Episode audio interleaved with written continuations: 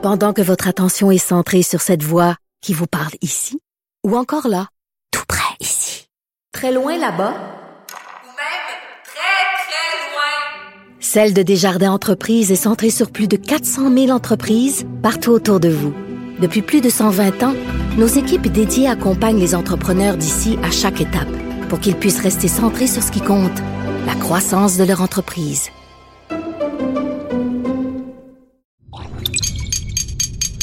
Cube Radio.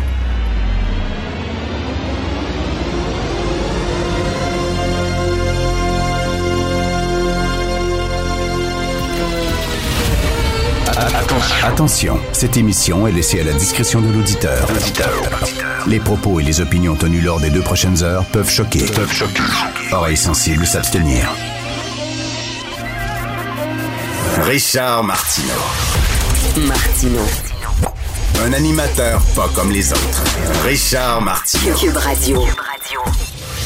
Bon mercredi tout le monde, merci d'écouter Cube Radio. Donc euh, le SPVM s'est expliqué euh, hier concernant le nombre ridicule de constats d'effraction qui ont été émis lors de la manifestation de samedi. Hein. Seulement 28 constats émis, puis on dit qu'il y aurait eu 30 000 participants. On dit qu'on voulait surtout éviter les dérapages. On dit qu'il y avait toutes sortes de gens pendant la manif. Il y avait des enfants, il y avait des jeunes, il y avait des poussettes, il y avait des parents, il y avait des vieux, etc. Qu'on voulait pas créer un mouvement de foule, une panique, etc. Donc c'est pour ça qu'on a donné seulement 28 constats d'effraction. OK, bon, je comprends, on n'est pas niaiseux à temps plein. Je pense que tout le monde comprend ça. Mais reste que, il y a deux choses, là les organisateurs, on les connaît. On sait qui a organisé cette manifestation-là. C'était sur les médias sociaux. C'est un groupe que Pignon sur rue, veut dire Québec debout, etc. On pourrait à tout le moins punir les organisateurs. On pourrait à tout le moins donner un autre constat d'effraction à Maxime Bernier, qui visiblement ne comprend ni du cul ni de la tête on peut pas juste laisser passer ça comme ça parce que imaginez le message que vous envoyez aux gens, les citoyens ordinaires qui ont eu des constats d'effraction parce que, je sais pas moi, ils ont reçu euh, un couple d'amis dans leur cours ou ils ont fait un pique-nique dans un parc puis ils étaient un peu trop près et ils ne portaient pas le masque alors qu'ils ne respectaient pas le 2 mètres. Eux autres, il y a eu des constats d'effraction. Ce qu'on leur dit, c'est que vous autres, on va vous punir parce que vous n'êtes pas nombreux et vous pouvez pas euh, agresser la police. Vous ne représentez pas une menace envers la police. Alors là, soudainement, la loi s'applique avec vigueur et sévérité. On va vous donner votre constat. Mais par contre, s'il y a 30 000 personnes, là, ça met, euh, ça met nos policiers en danger. Donc là, on va fermer les yeux. À partir de combien de gens la loi ne s'applique plus? la question que je pose, c'est à partir de 5 000, la loi ne s'applique plus. À partir de 6 000, dites-le nous.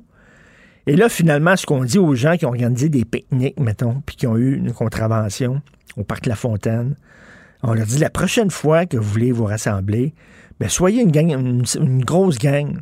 Faites un message sur, euh, Internet. Dites, euh, dimanche, on va aller toute la gang pique-niquer. Amenez vos pique-niques. Puis là, si vous êtes, mettons, 5000, la police ne vous donnera pas de ticket.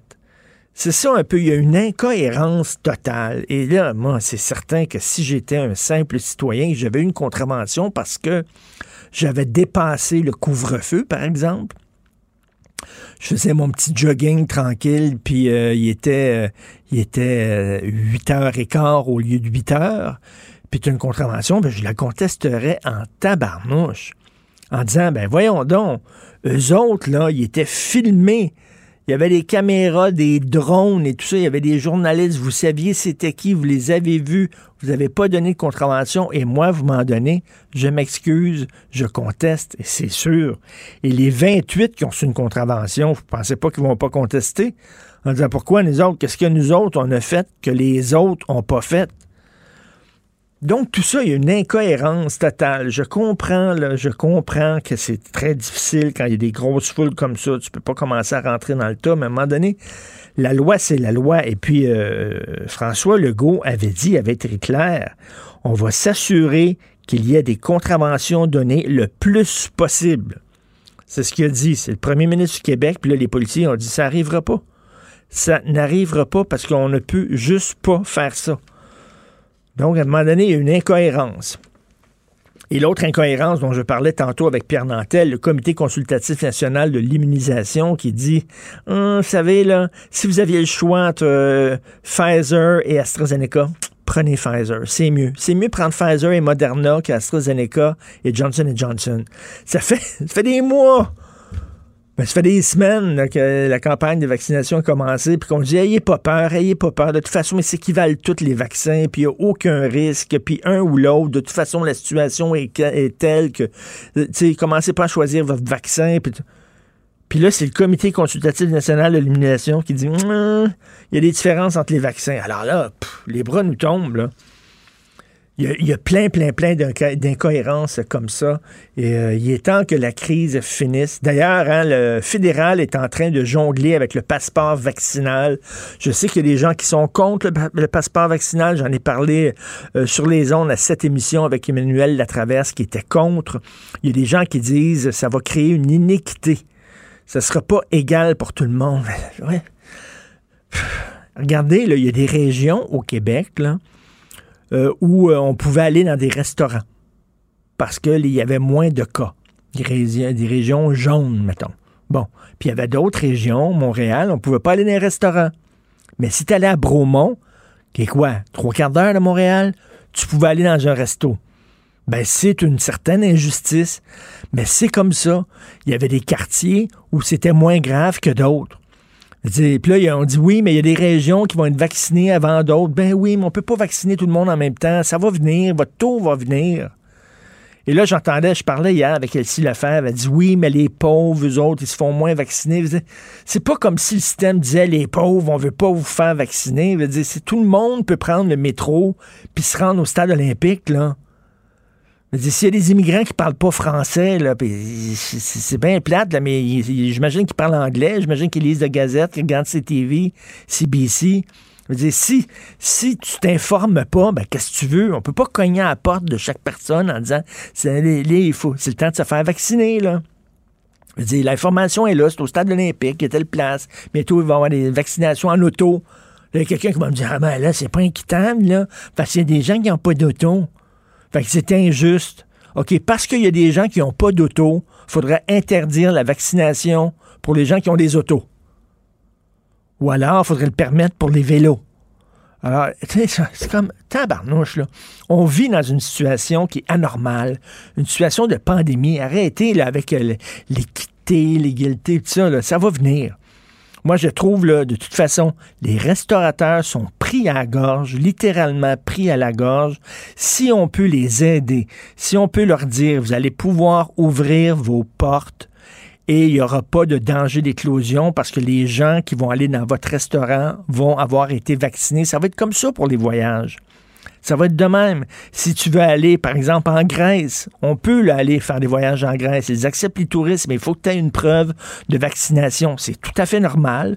Il y a des pays en Afrique où tu peux pas te pointer là, là si tu pas une preuve de vaccination. Le pandémie, pas pandémie. Là. Tu as besoin d'être vacciné pour la fièvre jaune et tout ça. Je veux à un moment donné, là, tout ça, c'est vraiment... c'est c'est de la sodomie de coléoptère, c'est de l'enculage d'un mouche. Là. Si ça peut aider les restaurateurs à ouvrir, ils vont être bien contents. Ils vont être bien contents. Puis là, vous, vous n'avez pas été vacciné, mettons, là, les plus vieux vont être vaccinés. Fait que là, les plus jeunes vont dire c'est pas équitable pour nous autres. Nous autres, on n'a pas encore eu notre vaccin. Nous autres, on a 23 ans, on n'est pas encore vaccinés, on n'a pas le droit d'aller dans les restaurants. Ben oui, mais ça va venir comme moi. Il y a des gens qui ont été vaccinés avant moi. Hein, il y a une tranche d'âge là, plus vieux qui ont été vaccinés. Eux autres auraient pu aller dans un restaurant, puis j'aurais pas dit mais moi, mais moi, il est bon, Ça, tu sais, on peut pas là. Vaut mieux, vaut mieux donner des avantages à certaines personnes que pas pantoute. Ça, on dirait que c'est le système soviétique, ça. On dirait là. C'est comme euh, tout le monde va rouler avec une super mauvaise bagnole. C'est comme euh, où on donne des Mercedes-Benz et des Rolls-Royce à tout le monde, ou alors il n'y a personne qui va pouvoir en avoir parce que tout le monde va être sans paille. Ça, ça va être une véritable égalité vers le bas. un moment donné, je trouve ça complètement ridicule. Je ne comprends pas les gens qui sont contre le passeport médical. Et des gens, par exemple, j'entendais Éric Duhem. Éric Duhem, il dit que les consignes sanitaires, les mesures sanitaires sont trop dures puis ça n'a pas de bon sens. On est en train d'étouffer les gens d'affaires. C'est ça qu'ils disent, là, les, les les Maxime Bernier, les Adrien Pouliot de ce monde. C'est ça qu'ils disent, là. C'est écœurant. On est en train d'étouffer les gens d'affaires, puis ils ont perdu leur business, puis ils sont déprimés. Puis tu sais, ben oui, mais ben pourquoi vous êtes contre le passeport, alors? Parce que ça leur permettrait d'ouvrir leurs portes. Ça leur permettrait de, de sortir la tête, tu sais, par-dessus l'eau, de respirer un petit peu ben non, eux autres, non, ils veulent pas. Tout le monde va aller dans un restaurant en même temps ou pas pantoute. Je ne comprends absolument pas ça. Et si je peux revenir rapidement sur l'affaire de Marie-Pierre Morin, il y a quelque chose qui m'énerve dans cette histoire-là. J'aimerais ça qu'on commence à apprendre à graduer la gravité des offenses. Euh, il faut faire une différence entre une agression sexuelle et une niaiserie.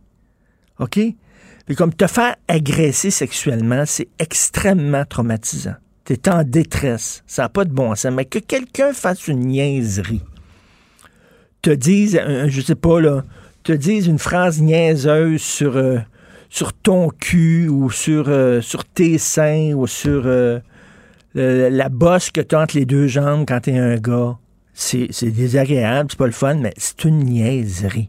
C'est pas la même chose qu'une agression. Là, on est en train de tout mettre dans le même sac. Tu sais, à un moment donné, ma blonde, je l'ai déjà raconté ici, mais elle était dans une soirée bénéfice, elle était assise, puis un gars à côté qui était souple, qui a mis la main sur la cuisse. Elle lui a pris la main, elle l'a enlevé, elle a regardé, elle a dit, toi, je pense que tu as trop bu. C'est tout. Elle n'est pas arrivée à la maison en pleurant, en disant j'ai été agressée, puis mon Dieu, je, suis traumatisée. Puis je dis pas que c'est correct, là. Je dis pas que c'est correct de dire des niaiseries, puis de mettre la main au cul. Puis ça, c'est pas ça que je dis. Pas en tout. Bien sûr que c'est pas acceptable dans un milieu de travail. Mais là, c'est comme, on entend parler des gens disant, mais j'étais en détresse, puis j'étais vraiment tabouère, là. C'est parce qu'on est en train de banaliser. Si tout est super, super grave, si une joke niaiseuse, là, hey, euh, équipé pour pour veiller tante, là, si ça, là, ça t'affecte autant, que quelqu'un qui a été agressé sexuellement dans un parking souterrain, c'est qu'il n'y a plus rien qui tient. Peut-on revenir à graduer la gravité des gestes? Parce que quand tout est une agression, plus rien est une agression. Puis souvent on dit, ouais, cette femme-là été victime d'agression. Oui, mais c'est quoi? Quel genre d'agression? C'est quoi? C'est-tu une niaiserie euh, qu'on peut peut-être pardonner, passer l'éponge en disant, là, t'as vraiment dépassé les bornes ou c'est un crime grave? On est en train un peu de perdre les 50 nuances, tiens, de gris là-dedans. Vous écoutez Martineau. Pendant que votre attention est centrée sur cette voix qui vous parle ici ou encore là, Très loin là-bas? Ou même très, très loin? Celle de Desjardins Entreprises est centrée sur plus de 400 000 entreprises partout autour de vous. Depuis plus de 120 ans, nos équipes dédiées accompagnent les entrepreneurs d'ici à chaque étape pour qu'ils puissent rester centrés sur ce qui compte, la croissance de leur entreprise. Martino, il n'y a pas le temps pour la controverse. Il a jamais coulé l'eau sous les ponts. C'est lui qui la verse. Vous écoutez Martino Cube, Radio. Le, commentaire de Félix Séguin, un journaliste d'enquête pas comme les autres. Alors, euh, Félix, ce sujet très sérieux, hein, on réclame une peine exemplaire pour celui qu'on appelle le monstre de Villemer. Ben oui, exactement. Et je t'entendais parler de, de, la nuance dans la hmm. gradation, justement, des, des offenses euh, et des agressions. Ben, dans le continuum de la gravité euh, des sévices que l'on peut infliger euh, à quelqu'un, probablement que euh, le pédophile Villemer là est à la limite haute. Mais, je dirais. Hein? Euh, juste pour résumer, qui est cet homme? Il a fait venir un enfant de 8 ans d'Afrique euh, pour en faire quoi? Son esclave sexuel.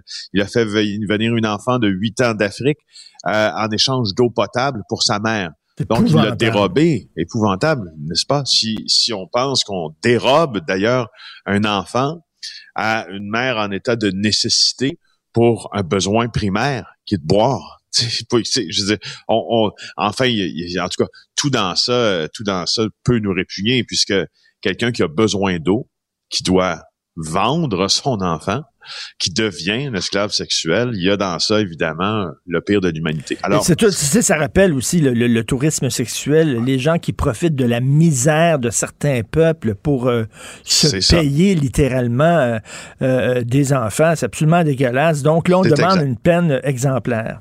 Ouais, 15 ans de pénitencier, nous apprend Michael Nguyen dans le journal de Montréal aujourd'hui. Euh, 15 ans de prison pour cet homme-là qui euh, qui est devant le tribunal, comme tu sais. Et lui, euh, à cette euh, proposition-là de la couronne, il répond, et là je cite l'article de de Michael Nguyen qui rapporte les propos de Villemer devant le tribunal, il dit de 10 à 15 ans, comme si j'ai tué quelqu'un. Écoute, Ben, Tu t'imagines, est-ce qu'il a tué quelqu'un? Non. Est-ce qu'il a tué quelque chose dans quelqu'un? Ben oui. oui. Ben Alors- oui. Écoute ça, là, je, je lisais hier, là, on a démantelé un très, très gros réseau euh, de pédophiles en Allemagne, un des plus gros réseaux jamais démantelés. Et je lisais ça. Et moi, je crois, moi, je pense que tu te lèves pas un matin en disant je vais être pédophile. Je crois que tu as ça dans toi. Je sais pas pourquoi. Là, mais en tout cas, bref, euh, tu sais, on n'est pas, on n'est pas maître de nos fantasmes et de ce qui nous allume.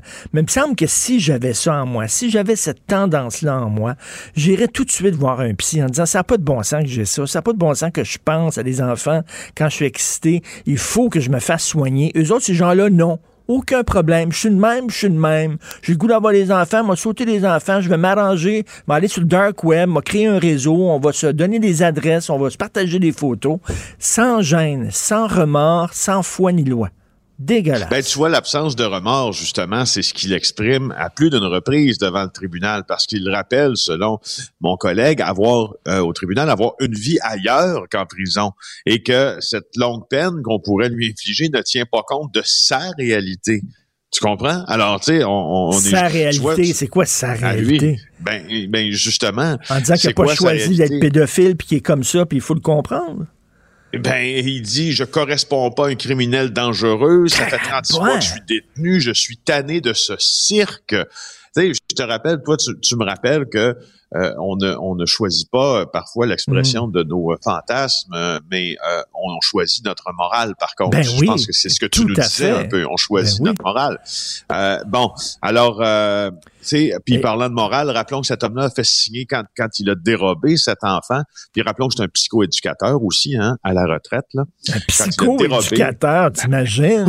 De toute sa vie, le morale, gars, il a, le gars, il a consacré sa vie à étudier la psychologie des enfants et il se fait venir une esclave sexuelle de 8 ans. Ah, Ben, c'est ça, que- c'est ça. Puis écoute, elle arrive à Montréal, puis elle doit se soumettre à- aux volontés de, de, de Villemer qui lui fait signer un, un contrat, en fait. Et dans le contrat était écrit qu'il pouvait lui faire ce qu'il voulait, comme il le veut, quand il le veut. Un traitement qui, qu'elle a subi aux mains de cet homme-là, un traitement qui est de l'asservissement.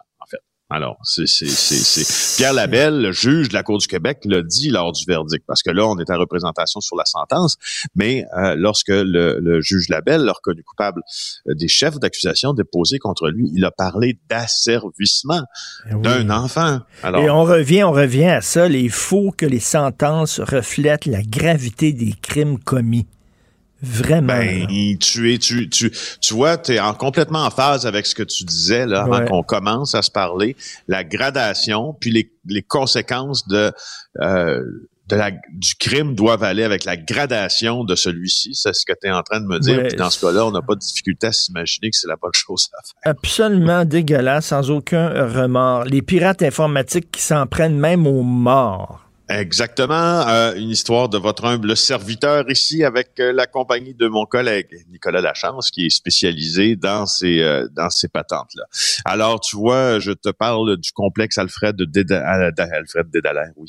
Alfred Délétère, Alfred Dallaire Memoria euh, qui a confirmé à notre bureau d'enquête euh, qu'il y avait que 1300 personnes ont été victimes euh, d'un vol de données alors qu'ils euh, contractaient avec cette entreprise-là pour faire soit des, des, des préarrangements funéraires pour euh, enterrer leurs proches, soit à titre de liquidateur de la succession d'un proche. En tout cas, en clair, il y a 1300 personnes, des morts comme des gens endeuillés de leur décès qui se sont fait saisir leur identité par, comme le dit le communiqué euh, d'Alaire, un tiers. Alors, qui est le tiers dans ce cas-là? Moi, on a posé une série là, de questions, euh, et puis plusieurs questions. Le tiers, là, parce que tu sais, un tiers qui dérobe des données, ça peut être un Sébastien Boulanger d'Orval, comme à mmh. Desjardins, mmh. qui n'est pas un pirate informatique, c'est un employé. Mais là, dans ce cas-là, c'est pas un employé d'Alfred Dallaire. C'est vraiment quelqu'un qui a piraté le système, qui a eu accès aux données de tout le monde. Ça comprend beaucoup d'informations. Euh, adresse de naissance, nom des parents, numéro d'assurance sociale, lieu de décès, numéro d'assurance maladie, permis de conduire. Avec ça, Richard, c'est une identité quasi parfaite que tu peux te créer selon Damien Bancal, expert en sécurité informatique. Moi, il y a une chose qui me qui, qui me turlupine dans cette affaire-là, c'est que tu vois, il y a une question, ben, il y a plusieurs questions auxquelles euh, le complexe Alfred Dallaire Memoria ne répond pas, mais la plus importante est la suivante. Nous, on leur a demandé quand est-ce que vous avez réalisé que vos serveurs, que vos, supports informatiques là, avaient été piratés? Hmm. Et quand est-ce que vous avez hmm. averti hmm. vos clients Très bonne question. qu'ils avaient été piratés? Ben Alors là, ça sent l'avocat à plein nez, cette affaire-là. Pas de réponse, comprends-tu? Pas de réponse, pas de réponse, même avec, euh, même si l'on insiste, on n'a pas de réponse. Puis c'est ce qui est en jeu, parce que là, ce qu'on est en, moi, ce que je comprends dans tout ça, sans vouloir attribuer de mauvaises intentions à Alfred Dallaire, qui quand même a répondu aux questions euh, avec euh, avec mm-hmm. diligence là hier, mais c'est parce que si tu dis que tu n'as pas fait les choses assez vite, là, tu, ben c'est ça, parce que, une certaine responsabilité. Félix, je pense que tout le monde comprend qu'une entreprise peut être piratée. Là, avec, euh, maintenant, avec tous les systèmes informatiques, c'est très, très, très difficile de te défendre de tout, tout piratage. Donc, c'est une chose de te faire pirater, mais l'affaire, c'est qu'il faut que tu réagisses très rapidement et avertir les gens que là, il y a peut-être des gens, il y a peut-être des gens mal intentionnés qui, qui possèdent leurs données personnelles. Exact, exact. Voilà. Alors voilà ce qui est au cœur de ça. On fera le suivi aujourd'hui. On va essayer de reposer, comme comme on se disait hier avec Nicolas Lachance, un autre rack de questions pour euh, essayer d'avoir des réponses pour ces 1300 personnes-là qui se sont fait flouer. Écoute, bien sûr, il nous reste quelques secondes seulement, mais l'ancienne ministre Prou qui a perdu sa limousine. Ben oui, euh, je, voulais juste en 30 secondes regarder euh, ça avec l'œil de la personne qui suit la justice. Marie-Ève Pro, qui demeure caquiste, qui n'est qu'exclu du, du, Conseil des ministres, euh, M. Legault qui s'en tire, ma foi, assez bien là-dedans. Tout le monde est un peu chanceux parce que c'est le genre d'histoire qui peut finir devant le tribunal. Hein. Tu le sais comme moi. Ben oui, euh, rendu à cette étape-là du harcèlement, là, c'est très possible. Tout elle est chanceuse. Elle, reste députée, cela dit, malgré tout. Merci beaucoup, Félix. On se reparle demain matin. Félix Séguin, bureau d'enquête. Pendant que votre attention est centrée sur vos urgences du matin, vos réunions d'affaires du midi, votre retour à la maison ou votre emploi du soir, celle de Desjardins Entreprises est centrée sur plus de 400 000 entreprises à toute heure du jour. Grâce à notre connaissance des secteurs d'activité et à notre accompagnement spécialisé, nous aidons les entrepreneurs à relever chaque défi pour qu'ils puissent rester centrés sur ce qui compte, le développement de leur entreprise. Martino, il n'y a pas le temps pour la controverse. Il a jamais coulé l'eau sous les ponts. C'est lui qui la verse. Vous écoutez Martino Cube, Radio. Alors bonjour, de retour en direct. Nous sommes bien mercredi le 5 mai, 9h57 minutes. Merci pour votre patience. Désolé, euh, problème technique. En fait, il y a un incendie euh, qui fait rage euh, à côté euh, des studios de Cube Radio, dans des égouts, semble-t-il. On voit de la fumée sortir des égouts. Euh, donc, euh, c'est plein de pompiers, de policiers. Ils ont décidé de couper l'électricité dans le secteur, histoire de diminuer les dommages. Et là, bien, on est revenu. Et le, le, courant a été coupé littéralement lorsque je faisais mon segment à LCN et je parlais de cette nouvelle qui fait la première page du National Post dont je veux vous parler. Alors, les employés euh, du gouvernement. En fait, les gens qui sont très près du premier ministre, les, employés du bureau du premier ministre, euh, les employés des différents ministères ont reçu un courriel de la part du bureau du premier ministre du Canada, Justin Trudeau, leur disant, vous savez, la dernière année a été extrêmement dure, il y a eu beaucoup de stress, donc pour vous aider à vous détendre, nous vous offrons une heure de yoga, une formation virtuelle de yoga d'une heure qui va être donnée par euh, Sophie Grégoire Trudeau.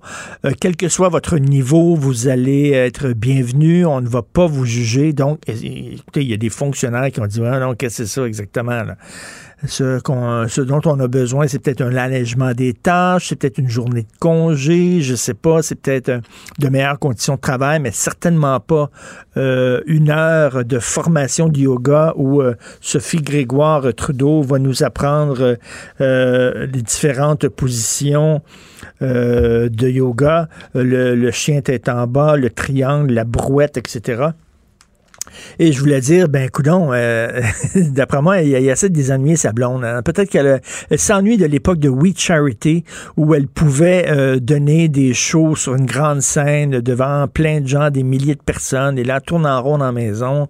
Puis Justin, il a dit, regarde, je, vais trouver quelque chose, tu vas pouvoir faire une formation à distance de yoga. Super. Alors, ça va être quoi maintenant, la prochaine affaire? C'est que un, un, atelier, tient de rigolo-thérapie qui va être donné par son oncle Alphonse. Euh, il est tellement drôle vous connaissez pas Alphonse Trudeau? Pissant, rire pour mourir.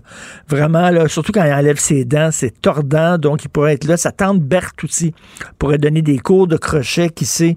Et Justin lui-même, tiens, pourrait euh, euh, animer un atelier de costumes, vous montrer tout ce qu'on peut faire avec un drap. Tu peux te déguiser en Maharaja, tu peux te costumer en femme voilée, en fakir, etc. Donc, ce serait, ce serait une façon de passer. Non, c'est vraiment n'importe quoi. Justin Trudeau disait que le Canada était le premier État post-national. Ben, le Canada, on peut le dire officiellement, le premier État qui est géré comme un CPE, comme un, camp de vacances. Vraiment, c'est absolument n'importe quoi. Donc, première page du National Post. Il apprend pas, Justin. Hein. Il est fin. Là. Ma femme, elle va vous donner un petit cours de yoga là, virtuel chez vous. Là. Habillez-vous en mou, déroulez votre tapis, puis ça va faire du bien. Vraiment n'importe quoi. Martino, même avec un masque, c'est impossible de le filtrer. Vous écoutez Martino. Cube Radio. Alors, je suis content que l'électricité soit revenue juste à temps pour que je puisse discuter avec Adrien Pouliot, chef, pas chef sortant, mais chef sorti, tiens, du Parti conservateur du Québec. Salut, Adrien. hey, je sais de quoi tu vas me parler, là. Tu vas me parler de la décision de Facebook? Non, non, même pas, même pas de ça, de la décision de Facebook de barrer euh, Donald Trump. Ouais, ouais, ouais, c'est quand même quelque chose. Euh, écoute, euh, tu sais, bon, il y a quatre mois, ça fait quasiment quatre mois jour pour jour, hein, les émeutes du 6 janvier. Puis là, ben, Facebook avait à ce moment-là décidé, Zuckerberg avait annoncé qu'il il y avait des risques de permettre au président de continuer à utiliser Facebook et donc, ils allaient le bannir pendant au moins les deux prochaines semaines jusqu'à ce que la transition pacifique du pouvoir soit terminée. Alors, est-ce que je cherche, moi, euh, la transition du pouvoir est faite? Biden, ça fait 100 jours qu'il est là. Et donc, on, se demande un peu, euh, sais, pourquoi est-ce que Zuckerberg continue à bloquer euh, Facebook? Ce que, ce que l'espèce de de conseil d'appel qui a été créé par Facebook pour conseiller Facebook sur ce genre de situation-là. Ce que, le conseil a dit, c'est ouais, c'est probablement que c'était correct de le bannir à ce moment-là, mais ils disent euh, que euh, c'est pas approprié pour Facebook d'imposer une, espèce de suspension indéfinie. Ben, je, suis d'accord avec toi. Et euh, pendant ce temps-là, il y a toutes sortes de coucous autrement plus dangereux. Il y a des dictateurs. Je sais que Kim Jong-un, je suis sûr qu'il a accès à Facebook. Euh, je suis certain que Poutine peut écrire des posts tous les jours sans être embêté par Facebook. Je trouve ça hallucinant qu'une société privée commence à décider qui a le droit de s'exprimer et qui n'a pas le droit de s'exprimer. C'est vraiment n'importe quoi, là. Oui, puis en plus, euh, ce qui avait été assez spécial, je ne sais pas si tu te rappelles, la Cour d'appel avait jugé en 2019 que Trump n'avait pas le droit de bannir les commentaires sur son compte. il n'avait pas le droit de bannir les commentaires sur son compte Facebook. Mais là, Facebook dit Nous, par contre, on peut te bannir toi. Alors, c'est assez, assez, spécial. Ben oui. bien aimé la réaction d'Emmanuel Macron qui avait dit, tu sais, ça n'a pas de bon sens, là, tu peux pas commencer à choisir. euh, tu sais, je, je com- je comprends que, euh, bon, tu sais, il peut y avoir des extrémistes, des gens qui incitent à la violence, tout ça, puis toute, toute la question tournait autour de ça. tu sais, Est-ce que Trump avait incité à la violence? Euh, bon, tu sais, il y en a qui disent que oui, il y en a qui disent que non, mais je, je pense que pe- peut-être qu'à ce moment-là, euh, dans le feu de l'action, c'était correct pour Facebook de suspendre le, le- post, tu. Mais là, ça fait quatre mois, là, tu sais, dans certains points, euh, c'est pas correct de le bloquer, là. Non, mais, opinions, de, de toute façon, là, tu sais, on répond à des idées par d'autres idées. La censure Ah ouais. n'est jamais une bonne idée. La censure, ce sont des, des, des, des pays euh, dictatoriaux, des dictatures qui utilisent la censure, des pays extrêmement autoritaires.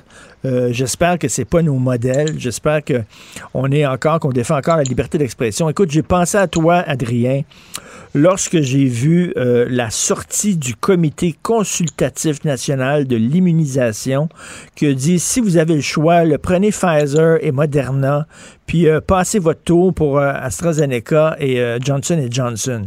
Là, là, vraiment, on est, on est tout fourré, là. Ça fait des, des semaines qu'ils nous disent, il n'y a aucun problème, tous les vaccins s'équivalent, n'ayez pas peur. Puis là, tu as ce comité-là qui dit, non, non, non, il y a des vaccins qui sont meilleurs que d'autres. Ouais. Euh, Est-ce que tu sais c'est quoi, Richard, un événement, euh, un, un événement signe noir ou la théorie du signe noir? Du signe noir? Ouais, le Black Swan. Le Black Swan. il y a eu un théorie- livre publié là-dessus il y a quelques années. C'est ça. oui. Nassim Taleb qui a écrit un, un livre là-dessus. Et c'est un- c'est une espèce de théorie qui, qui parle des événements euh, imprévisibles ou qui ont une très, très, très faible probabilité de se dérouler, mais qui, si jamais ça se réalise, ça a des conséquences d'une portée considérable. tu sais. Euh, alors, on se demandait au début si le- la COVID, c'était pas une espèce d'événement comme ça, tu sais, euh, mais finalement, pas vraiment, parce que bon, tu sais, il y a des virus, là, c'est pas le premier virus qu'il y a là, puis il y en a déjà eu avant, donc c'était pas vraiment euh, complètement imprévisible. Même, rappelle-toi, euh, Bill Gates en Ben avait oui, parlé, ben oui. il y a deux, trois ans.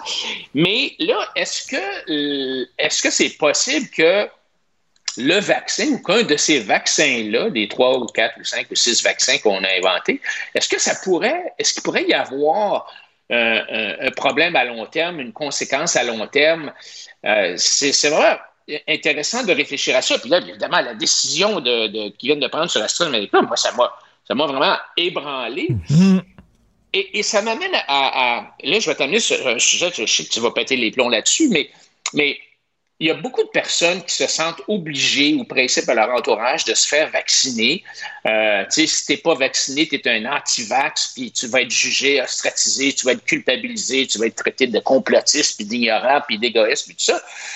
Mais moi, je me demande si chaque personne ne devrait pas avoir le droit d'évaluer pour elle-même son risque. Alors, prends par exemple un jeune homme de 30 ans euh, qui est évidemment qui est en bonne santé. ok? Il n'y a, pas de comorbidité, pas, de, problème de comorbidité.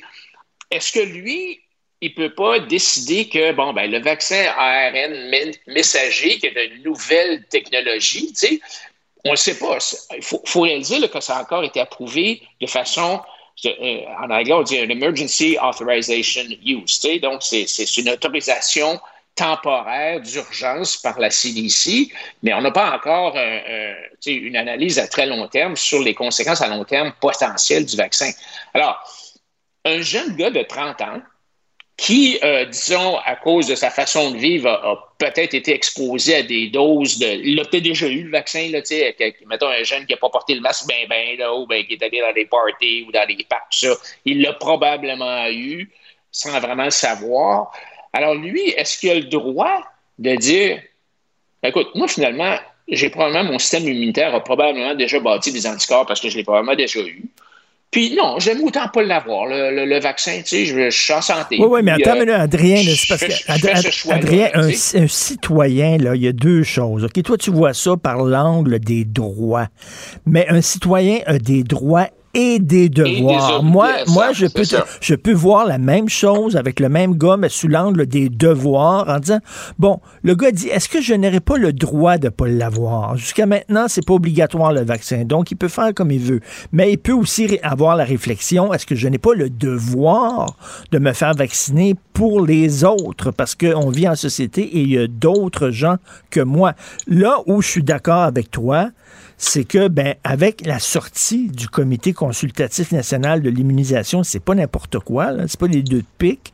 Je peux comprendre maintenant que des gens qui sont craintifs lorsqu'on leur dit tu vas avoir l'AstraZeneca ou le Johnson Johnson. C'est très difficile de leur dire non, faites-vous-en pas, c'est pareil, tous ces vaccins-là, alors qu'eux autres même disent non. Non, c'est sûr que, tu sais, le, il y a, euh, l'autre côté de la médaille que tu soulèves, c'est est-ce que j'ai une, obligation de protéger les autres? Est-ce que, en prenant le vaccin, est-ce que ça protège les autres? Ça, c'est loin d'être clair. Là. Euh, ça n'a pas l'air vraiment que de prendre le vaccin, ça, protège les autres. En tout cas, c'est pas trop, pas trop clair, mais est-ce que, euh, tu sais, je veux dire, il y, a bien des maladies qui existent euh, dans le monde. Euh, et, je peux transmettre la grippe, je peux transmettre la gastro par négligence ou sans le savoir, mais est-ce que ça justifie, euh, est-ce que ça justifierait une, une, une vaccination obligatoire contre la grippe? Ben, moi, je pense pas, là, tu sais. Euh, non, non, mais attends une c'est pas, pas la grippe, là. Fait pas, euh, il n'y a pas de parallèle à faire de la COVID et la grippe. Mais, mais, mais, mais je pense. à, à, cause de, à cause du risque, euh, du danger, tu veux dire? Ben oui, mais tu sais, oui, effectivement, là, tu sais, il y a des droits, mais il y a aussi les devoirs. Je suis un peu tanné d'entendre toujours les droits, les droits, les droits. Je trouve qu'on a poussé les droits individuels un peu trop loin. Tocqueville l'avait écrit hein, quand il avait fait son texte sur l'Amérique, il était venu aux États-Unis, puis il a dit, à un moment donné, euh, pousser les droits individuels si loin que ça, ça tombe dans l'égoïsme. C'est un, un, un, peu ça l'impression euh, qu'on a, mais ça le dit, c'est très difficile après ça de dire aux gens, ben là, prenez l'AstraZeneca quand ces gens-là sont sortis. Et là, tu vois l'incohérence. Il est temps que ça finisse, cette crise-là, parce que il y, a des incohérences dans les messages où on est tout fourré, on est tout perdu. Non, là, on voit vraiment que la science, euh, avec cette affaire-là d'AstraZeneca, on, on, voit bien que la science n'est pas. Tu sais, la science, là, c'est ça l'idée de la science, c'est que ça change. On a des nouvelles analyses, on a des nouveaux faits, on fait des nouvelles recherches, on trouve des nouvelles choses, ça évolue, ça change. Alors, euh, non, moi, je pense que les gens qui ont eu la chance, en tout cas, je suis content de. de, si j'avais le choix, je ne prendrais pas AstraZeneca, actuellement. Je, veux dire, c'est, je peux comprendre. Et les gens qui l'ont reçu, AstraZeneca, ils ne doivent pas bien ben être contents. On appelle ça le remords du vacciné. Là. Ils doivent être en maudit. Écoute, je veux t'entendre parce que euh, souvent, tu nous parles de l'importance de laisser le marché aller pour euh, établir le prix des choses. Là, euh, on parle d'une crise, euh, je ne sais pas s'il y a vraiment une crise du loyer à Montréal. En tout cas, bref, c'est le gros sujet de conversation. Et là, il y a des gens qui voudraient qu'on contrôle le prix des loyers. Joseph Facal a écrit une chronique très intéressante dans le Journal de Montréal là-dessus. Qu'est-ce que tu en penses, toi? Oui, bien, Joseph Facal, c'est, probablement, dans, dans, dans, dans, la sphère péquiste, c'est probablement un de ceux qui est le plus en faveur du marché libre. Mm. Euh, et euh, donc, dans son. Il a écrit un, bon truc euh, mardi, je pense, dans, dans, le journal, en disant que, tu sais, le marché du logement, c'est un autre, c'est un autre marché. Là, c'est le marché de l'art, de la restauration, le marché du sexe. Ben oui, t'as le marché de, de c'est vrai, ben le marché du logement. Puis le marché du logement fonctionne selon les, les mêmes principes habituels de l'offre et de la demande. Si tu n'as pas beaucoup d'offres pour un bien, puis tu as beaucoup de demandes, ben, le prix va être élevé. Puis si tu as beaucoup d'offres, mais pas beaucoup de demandes, les prix sont bas. Alors la question, c'est pourquoi est-ce que les logements sont rares et chers? Euh, pourquoi est-ce qu'ils sont rares? Ben, c'est parce que le contrôle des loyers. Si il y a un contrôle des loyers et que ce n'est pas rentable pour un investisseur privé de construire des logements, ben, ils n'en construiront pas. Ils vont plutôt construire des condos. Alors, ça, c'est une des raisons pour lesquelles il n'y a, pas, a pas assez de construction d'immeubles à appartements. C'est que c'est contrôlé, le prix est contrôlé, puis c'est souvent pas assez rentable.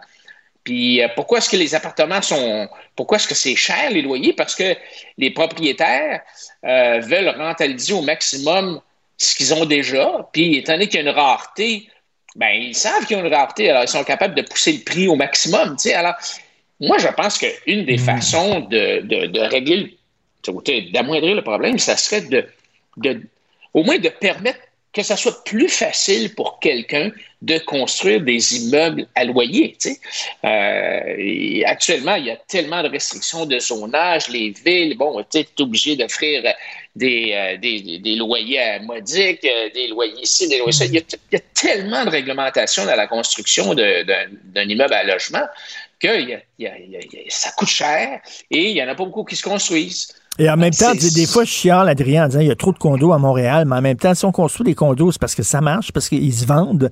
Parce que si les condos se vendraient pas, se vendaient pas, euh, veut dire, on n'en construirait pas, là. à un moment donné, c'est l'offre et la demande aussi.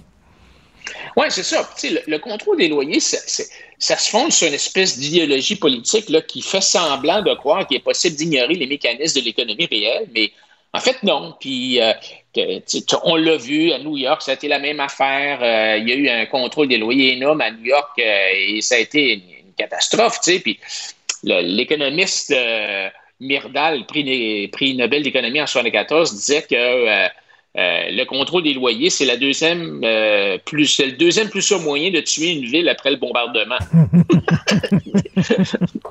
Alors, c'est sûr que c'est ce qu'on devrait faire. Si on veut aider les gens à à pouvoir se payer des loyers. C'est les gens qui, sont, qui ont des moyens modestes, là, ou des gens qui n'ont pas les moyens de se payer. Ce qu'on devrait faire, c'est leur donner un crédit d'impôt ou leur donner de l'argent à eux.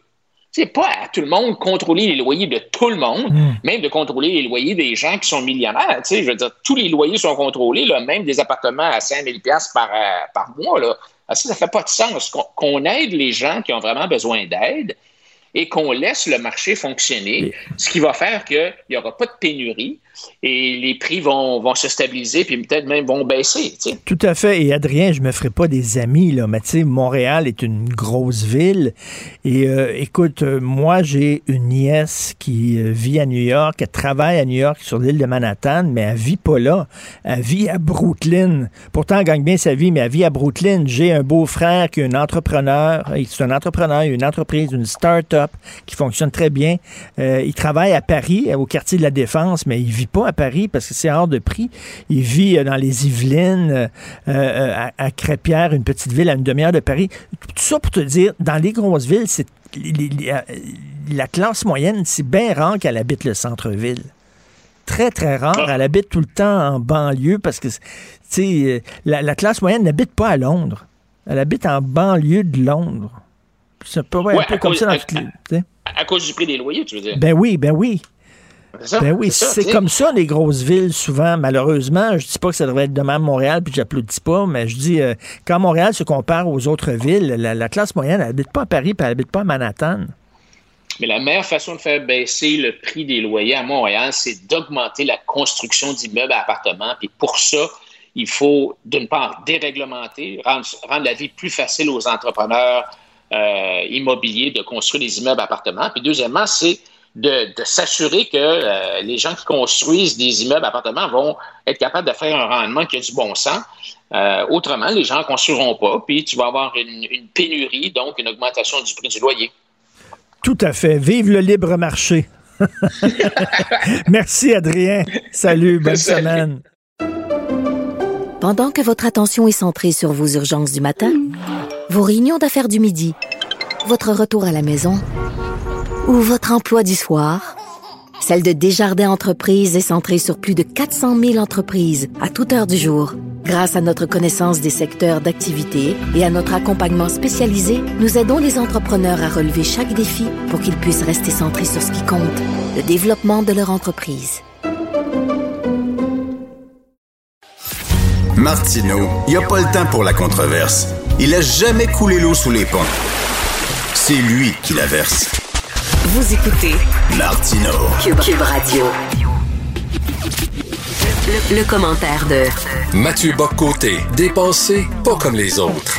Alors, euh, Mathieu, euh, donc Marie-Pierre Morin qui s'est présentée devant le tribunal de l'Inquisition euh, dimanche pour plaider son cas devant le pape du plateau. Et là, ils sont tous en train de délibérer pour savoir si on lui donne une deuxième chance, si elle peut réintégrer le troupeau ou alors si on l'envoie au bûcher.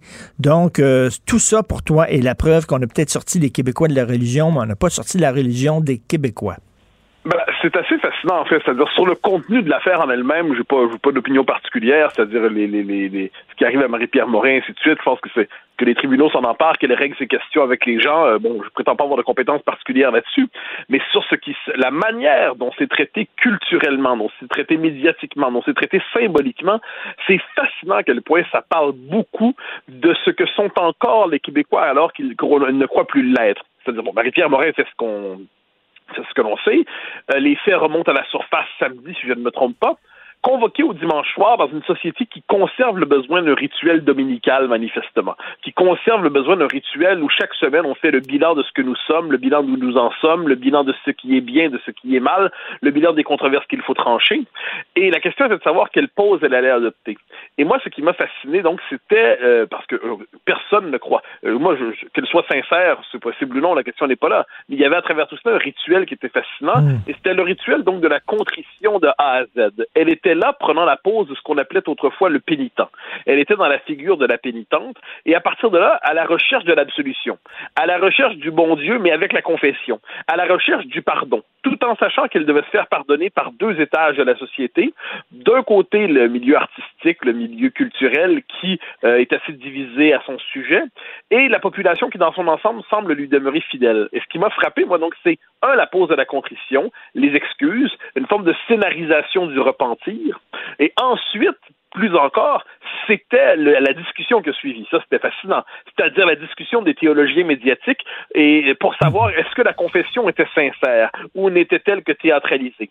Et si elle était sincère, est-ce que la pénitence était à la hauteur du crime commis? Hein, parce que pour avoir droit au pardon, pour éviter euh, les flammes éternelles de l'enfer, pour éviter de, poursuivre dans le péché, eh ben, il faut être capable d'avoir une, euh, une, pénitence à la hauteur du crime commis. Puis troisième élément euh, qui était fascinant à travers tout cela, mais ça nous en dit beaucoup par ailleurs sur une société qui se croit relativiste.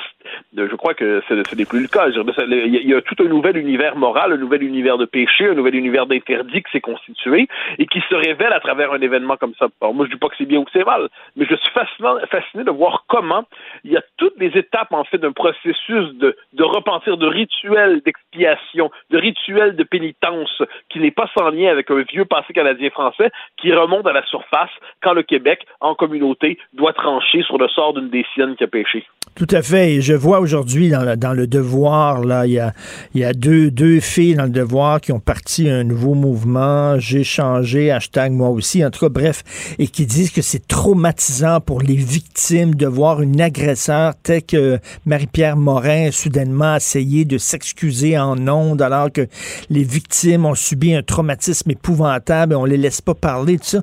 Et là, je, lis ça et je me dis, attendez une minute, là, à un moment donné, pas violé, à ce que je sache, là, c'est des grosses bêtises, c'est des niaiseries, euh, effectivement, des, assez mal comportées, elle était sous l'effet de l'alcool, avait des problèmes, mais là, tu dis, attends une minute, vous parlez de traumatisme et tout ça.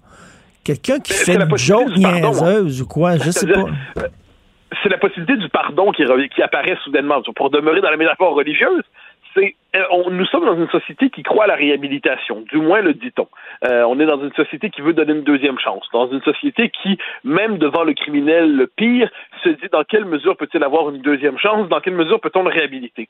Mais existe-t-il encore en ce monde des péchés capitaux, à ce point capitaux qu'ils en deviennent impardonnables? Existe-t-il des péchés sans repentir? Existe-t-il des actes qui sont à ce point infamants que malgré le repentir, malgré les excuses, malgré la contrition, malgré le travail sur soi, il ne sera pas possible d'une manière ou de l'autre d'aller au-delà de ces euh, de, de, de, ce crime qui serait euh, indélébile, hein, qui serait prescriptible en quelque sorte. Bon, alors moi je, je, vois cela et puis je me dis encore une fois, eh bien nous sommes dans l'univers euh, de la morale, dans l'univers du péché, dans l'univers religieux et encore puis ensuite pour ce qui est de la question du trauma, ça c'est assez fascinant, c'est-à-dire moi moi je ne conteste pas ce que ce que, ce que pour ce que j'en sais, ce qu'elle a fait me semble tout à fait condamnable. Pour ce que j'en sais, ce qu'elle a fait, elle a effectivement besoin de faire tout son son son, son disons, disons le sans moquerie son chemin de repentir. Elle a besoin effectivement de revenir sur elle-même parce qu'elle avait un comportement tyrannique, ivre de pouvoir, ivre de beauté, euh, ivre probablement tout simplement. Mais une fois que c'est dit, euh, est-ce qu'on est dans une société qui institutionnalise le droit de ne pas être traumatisé d'une manière ou de l'autre par la présence dans l'espace public de quelqu'un qu'on n'apprécie pas? Parce que si ça s'applique sur Marie-Pierre Morin, eh bien, la prochaine étape, c'est que la liste des gens qui nous traumatisent d'une manière ou de l'autre peut rapidement s'étendre. On va arriver bientôt avec des gens qui vont dire ce propos-là, sans lien avec Marie-Pierre Morin cette fois-là, là, ce propos-là, il est tellement traumatisant pour moi, je ne peux pas l'entendre, je ne veux plus qu'on entende cette personne-là. Et les médias sociaux donnent aujourd'hui euh, à la foule lyncheuse un pouvoir immense qui est celui de se constituer pour désigner à la vindicte publique celui qui doit y passer. Et ça, je pense que quel que soit le sujet, que ce soit Marie-Pierre Morin, que ce soit, là, on pourrait faire toute la liste des controverses qu'on a connues, il faut se méfier de cette euh, de ce pouvoir des réseaux qui décide, qui réactive le pouvoir de la foule lyncheuse. Euh, soit dit en passant, ça s'est appliqué aussi sur, euh, sur, Safia Nolin. Sur Safia Nolin, quand des gens se jettent sur elle pour l'humilier, pour l'insulter, pour la vomir, et ainsi de suite sur les réseaux sociaux en mode, pas pour la critiquer, mais pour la vomir, eh ça aussi c'est absolument condamnable. Donc on est dans cette espèce de logique où on voit aujourd'hui, les médias sociaux au début c'était une blague, c'était amusant, on voit aujourd'hui leur pouvoir politique potentiellement tyrannique. Il suffit de quelques de, de quelques euh, critiques, de quelques critiques agglomérées, de quelques critiques fusionnées pour d'un coup faire un mouvement on en appelle au lynchage des uns des autres. Je pense qu'au-delà de Mme Morin, eh bien, il serait tout à fait légitime de se euh, questionner sur le pouvoir politique qu'on accorde aux réseaux sociaux. Et, si au moins ils avaient l'indignation égale, c'est-à-dire qu'il y a des gens qui le protègent, il y a des gens qui le condamnent. Ça dépend euh, si tu es avec eux ou si tu fais pas partie de la gang. Je reviens toujours là-dessus. Il y a eu d'autres artistes, qui ont eu droit à l'indulgence de ce milieu-là. Pourquoi? Parce que c'était un des leurs. Alors qu'elle, elle arrive d'une émission de télé-réalité, elle était connue par une émission de télé-réalité. Elle arrive comme ça, elle fait pas partie de cette gang-là. Cette gang-là, elle n'avait pas encore adoubé. Et là, elle, on la condamne. Il y a, euh, ben, je pense que le deux poids, deux mesures est, structurel du débat public aujourd'hui. Hein. C'est-à-dire ça, je pense qu'il il, traverse à peu près tous les débats. J'ajouterais une chose là-dedans. Moi, je, crois que je ne suis pas du tout à en ces matières quelqu'un qui croit à la noblesse absolue du cœur humain ou à sa perversion absolue. Je pense qu'il y a un mélange joyeux et triste mélange de tout. Il est possible que dans cette affaire Morin, il y a un mélange à la fois de désir de justice tout à fait légitime et d'esprit de vengeance et de jalousie, de jalousie dis-je.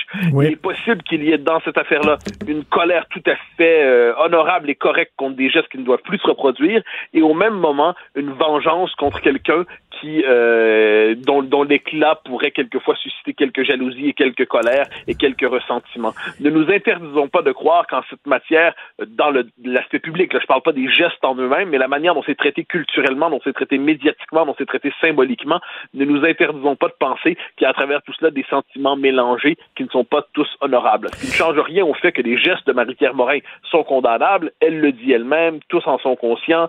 Euh, elle, devait rompre avec une certaine habitude de vie. Il n'y a pas de doute là-dessus, avec une manière d'abuser de son pouvoir sans doute euh, le, moindre doute, mais ensuite culturellement, la manière dont on traite ça s'en dit beaucoup sur nos, comme diraient nos, nos, euh, nos progressistes, s'en dit beaucoup sur nos biais inconscients. Tout à fait. Écoute, en terminant, je veux revenir sur euh, les réactions à ton livre. Là, euh, on a parlé euh, hier, je crois, le oui, de, de, la critique de Chantal Guy dans la presse, mais j'ai lu ce matin avant de venir en Londres, et je n'aimerais pas cette personne-là, mais j'ai lu un, commentaire assez désobligeant à ton endroit de, de quelqu'un que je respecte beaucoup et que, que j'aime bien, qui est un un collaborateur d'ailleurs euh, à, l'émission. Et euh, euh, cette personne a dit que tu exagères le danger représenté par les woke, que vraiment tu dérapes, etc. Et c'est très drôle parce que tu t'inventes rien dans ton livre. Si on prenait un à un chaque exemple, chaque exemple, cette personne-là qui a écrit ce commentaire-là dirait oui, ça c'est vrai. Oui, ça c'est vrai, ça s'est passé. Ça c'est vrai, ça s'est passé. Mais après ça, on dit que tu exagères. Ben, t'exagères pas. Veux dire, c'est le mouvement lui-même qui, qui exagère lui-même, qui est devenu hystérique, le mouvement woke. Je comprends pas ça. Moi, si j'exagère, qu'on me dise en quoi, qu'on me dise pourquoi, qu'on me donne des exemples. Pour le reste, je fais tout sauf, euh, en effet, je, fais tout sauf collectionner des anecdotes. Ce qui m'intéresse, moi, ce sont des, des, faits culturels, des événements qui ont une portée institutionnelle, qui sont normalisés par des discours institutionnels, des discours administratifs, des discours universitaires, des cadres législatifs, des cadres administratifs. Non, non, moi, ce qui m'intéresse, c'est la dynamique des institutions, c'est les dynamiques idéologiques. C'est pas une série de faits divers, comme on pouvait le suggérer hier dans la presse, mais euh, la personne, euh, le commentaire auquel tu fais référence, je crois qu'il y a tout simplement le besoin pour quelques-uns, quelquefois, de faire une forme de signalement moral, c'est-à-dire devant quelqu'un qui porte la mauvaise réputation en tel ou tel milieu, mieux vaut prendre une certaine distance avec lui en disant Oh là là, il exagère, oh là là, ce qu'il exagère. Alors on pose la question, j'exagère en quoi, mon ami? Et là, ah ben j'ai pas le temps de répondre. Ben, d'accord, prenez le temps. Et lorsqu'il revient finalement, euh, ce qu'il nomme exagération n'est finalement au mieux qu'un désaccord. Ben, les désaccords, c'est tout à fait permis. Alors on va en parler, mais c'était plus simple de présenter l'autre comme quelqu'un qui exagère. Ça nous épargne quelquefois d'avoir à, répondre à ses arguments. Et toi, ton livre, c'est des analyses. Et euh, Michel Onfray vient de sortir, il sort à peu près 15 livres par année, ça n'a pas d'allure, mais il vient de sortir un livre où ce ne sont qu'une une nomenclature d'anecdotes, euh, de d'interdiction, de, bannissement, de cancel culture, puis tout ça. C'est un livre de quoi? 250 pages, 300 pages? Écoute, il y en a, là. Il y en a des, des, des interdictions, des bannissements, puis tout ça. Puis après ça, quand on dénonce ça, on dit qu'on exagère. C'est ouais, je, je pense que c'est la position facile de ceux qui partagent notre exaspération, disons ça comme ça, et surtout nos analyses, mais qui veulent demeurer dans le cercle de la respectabilité. Parce que c'est très important. Par exemple, quand on est prof au collégial, par exemple, ou quand on euh, travaille pour euh, les, les, les, certains médias publics, eh bien, il faut conserver sa respectabilité. Il faut préserver son euh, sa bonne réputation. Et une bonne manière de le faire, c'est de dire lorsqu'on est en accord avec quelqu'un qui dit quelque chose de juste, mais cette personne a mauvaise réputation, eh bien, il faut rajouter en disant vous exagérez, vous manquez de modération, vous manquez de ci. Euh, j'ai fait récemment un entretien avec Catherine Perrin à la radio publique. L'entretien était très, très intéressant, elle me contredisait, mais d'intelligente manière, de, de fine manière, c'est intéressant. Puis à la fin, dernière question sur le mode repoussoir pour, euh, pour simplement marquer la distance, pour marquer, hmm. soudainement, il fallait marquer de manière ostentatoire la distance, faire un geste barrière avec l'intellectuel Oni. Donc là, à la fin, c'était, mais c'était plutôt amusant parce que c'était tellement visible ce désir à la dernière seconde de porter une combinaison euh, de protection hygiénique pour éviter d'être contaminé par, euh, par le, le, turbulent invité. Bon, ben, ça fait partie des rituels. J'en viens presque à m'amuser devant cela. J'y vois la nature humaine telle qu'elle est. Là où il y a de l'homme, il y a de l'hommerie. Ça implique les femmes aussi. c'est très bon. À demain. Merci beaucoup, Mathieu. Salut. Salut. Alors, un peu plus, tu n'avais pas de show, mais là, euh, non, non, faut que tu travailles. J'ai ramené l'électricité. L'électricité, L'électricité, comme dans le l'évier. Le levier, comme on disait. Le, levier. Oui, oui. Ça a l'air que je dis ça encore. Je me suis fait reprendre par ma fille de 11 ans. Papa, tu dis le levier? non. Oui, oui, tu dis le levier. Non. Non, non, ben non, ça se peut pas, je le sais. non, c'est comme ancré, tu sais, des, des si j'aurais. De quoi tu nous parles? Euh, tantôt, on va parler de baseball, dire et demi. Il faut que la vie reprenne. Est-ce que les petits pits, euh, moi j'aime ça le baseball. Est-ce que euh, là, il y a des inscriptions qui commencent? Est-ce que le baseball recommence? C'est quoi les consignes? Va-t-il falloir jouer avec un masque? tu sais, on nous dit un petit, un petit sujet estival pour sortir de ce qu'on vit. À 11 heures, euh, on va parler avec un chercheur sur la COVID longue. Qu'est-ce qu'on comprend de la COVID longue? Tu as vu l'article aujourd'hui? Ben Il y a des gens qui reçoivent un vaccin, puis là, ils sont requinqués. Ma mère m'a dit ça à 90 ans. Elle a eu son vaccin, puis elle a dit, je sais pas ce qu'il y a là-dedans, mais ça me fait du bien. Ah, c'est peut-être le Pfizer, mais ils sont trompés. C'est du Viagra qui oui, Regardez le petit monsieur dans, dans, dans la tour. En tout cas. puis à midi, on va parler, on va revenir sur les restaurants. Là, François Legault dit, on va peut-être aller au hockey. Attends une minute, moi, avant d'aller au hockey, je veux aller au restaurant. Ah ouais. Parce que comme fonction sociale. À vous, là, toi qui, qui es un homme dur, au cœur sec. une brique. Une brique. oui. À vous, quand tu vas rentrer au restaurant, tu vas avoir l'œil un peu humide. Je vais m'effondrer. Vraiment. Ouais, ouais, non, non, on va, on va vaciller un peu. On va, on va sentir ah ouais. les odeurs, les parfums venant de la cuisine. Ça dépend quel restaurant tu fréquentes. Mais bref, on va, on va faire ça aujourd'hui. Et c'est gratis. Ben oui. C'est gratis, c'est gratis. Le buffet Kirin, il n'est pas fermé? Il a- ça, c'est une affaire. Il y a un buffet qui est fermé là, récemment à Laval, je pense. Ouais. J'ai vu là, que Ouais, ouais. Il y a les incontinents. Mon père aimait ça, les buffets. lui. Oui. À une époque, c'était le fun. Mes parents, moi, m'amenaient chez, euh, euh, sur le boulevard des Carrés, là. Il y avait un buffet chinois. ben, Beniana, ben- non. À l'hôtel, à l'hôtel Beniana. Foos. Ruby Foos, ben, c'était à l'hôtel. C'était euh, c'est ouais, ça. Puis, euh, mais Ruby Foos, là, là, là, c'était le festival de- du buffet.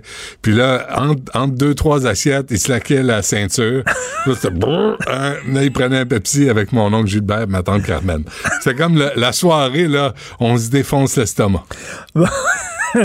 Merci à mon équipe, on- merci à l'équipe euh, à la recherche, Carl Marchand, Maude Boutet. Puis je veux remercier particulièrement les trois personnes qui se sont beaucoup démenées euh, ce matin parce qu'on courait dans tous les sens euh, à cause de la panne d'électricité. Madame Brochu d'Hydro-Québec. Achille Moinet, ici à la console, Luc Fortin, Dominique Plamondon. Merci à ces trois personnes-là. Finalement, l'électricité est revenue, ce qui nous permet d'écouter Benoît. Cube Radio.